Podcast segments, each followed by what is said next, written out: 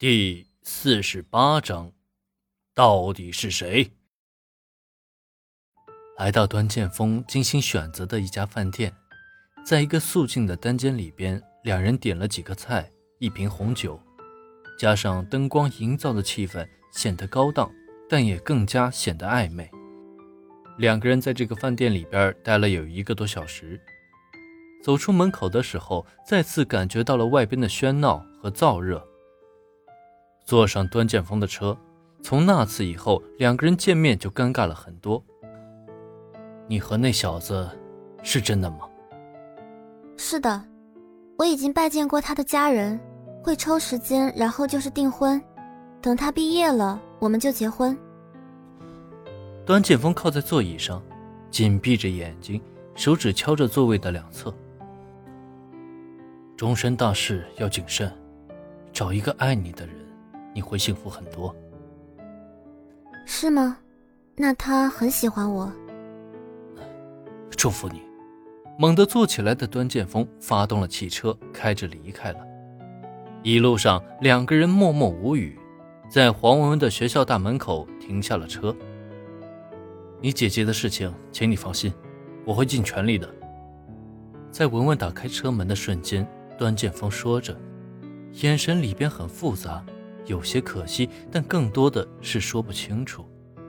走进校园的大门，昂首阔步走在校园里边，熙熙攘攘的学生，文文内心很不是滋味对端剑锋的感情说不清楚，道不明白。自己内心喜欢端剑锋，不祈求一切，但是若即若离的端剑锋令自己很茫然。隋阳在自己的内心又算什么呢？找一个爱自己的人。还是找一个自己爱的人，原本就是很难解决的问题。家里的林木坚和黄英还在为饭店的事情焦急，在被动的等待着处理结果。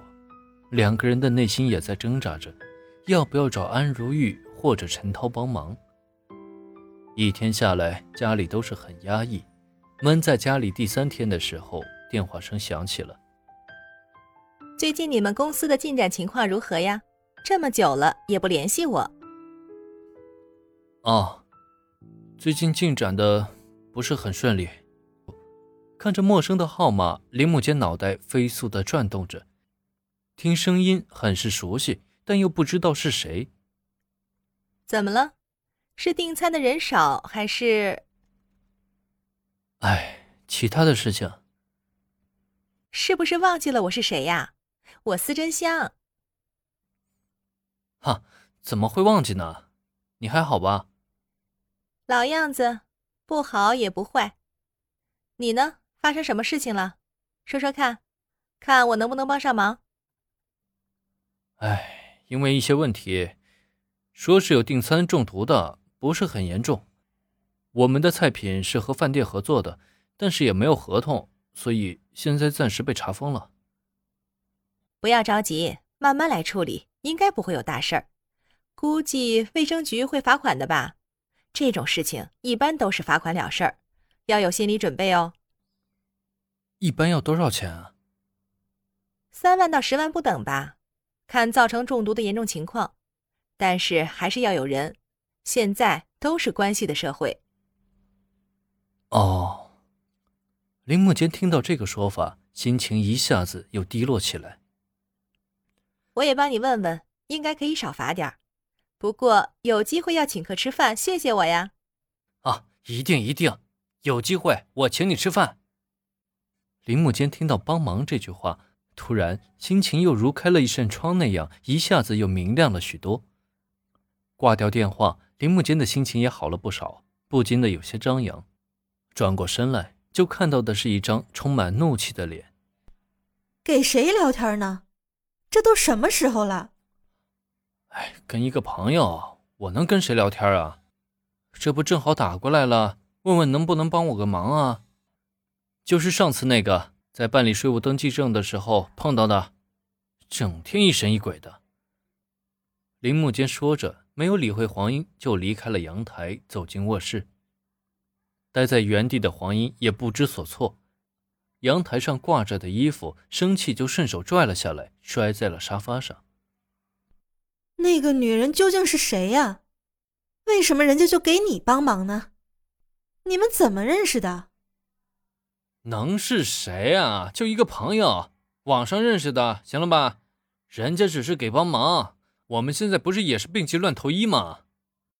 被封的日子是度日如年，七天的时间感觉是过了好几个世纪那么长。转眼四天过去了，每天在电话里就是低头哈腰，恨不得给人家跪下了。面对订餐者的质疑，一遍又一遍的解释着。第五天上午，警察局里边来了电话。喂，林木坚啊，你们这个事情有结果了啊？我们也调查过了，的确是和你们有合作关系的餐馆出了问题，但是你们没有合同啊。现在中毒的人的费用需要你们出，然后呢，卫生部门要交一些罚款。以后再出现这个问题，我们就不是这样处理了啊。哦好的，谢谢谢谢，我们今天处理掉。大约要交多少罚款啊？明天就可以开业了吧？我们这边大约需要两万，卫生局那边稍后会给你打电话的。那谢谢赵警官了。人有时候就是这么贱，被人罚款了还要口口声声的说声谢谢。两万块钱的处罚算是交了一次高昂的学费吧。喂，林木坚啊。关于你们那个快餐出现的质量问题啊，我们经过决定，问题不在你们那儿，但是也有不可推卸的责任。我们慎重考虑了一下，暂时罚款五万作为教训。你们可以继续开业了，下一周内过来把罚款交了。以后啊，一定要注意啊，再次出现这样的情况，可不是你认识那个领导就可以解决的了。好，好，谢谢，谢谢。特别感谢，我们一定尽快处理。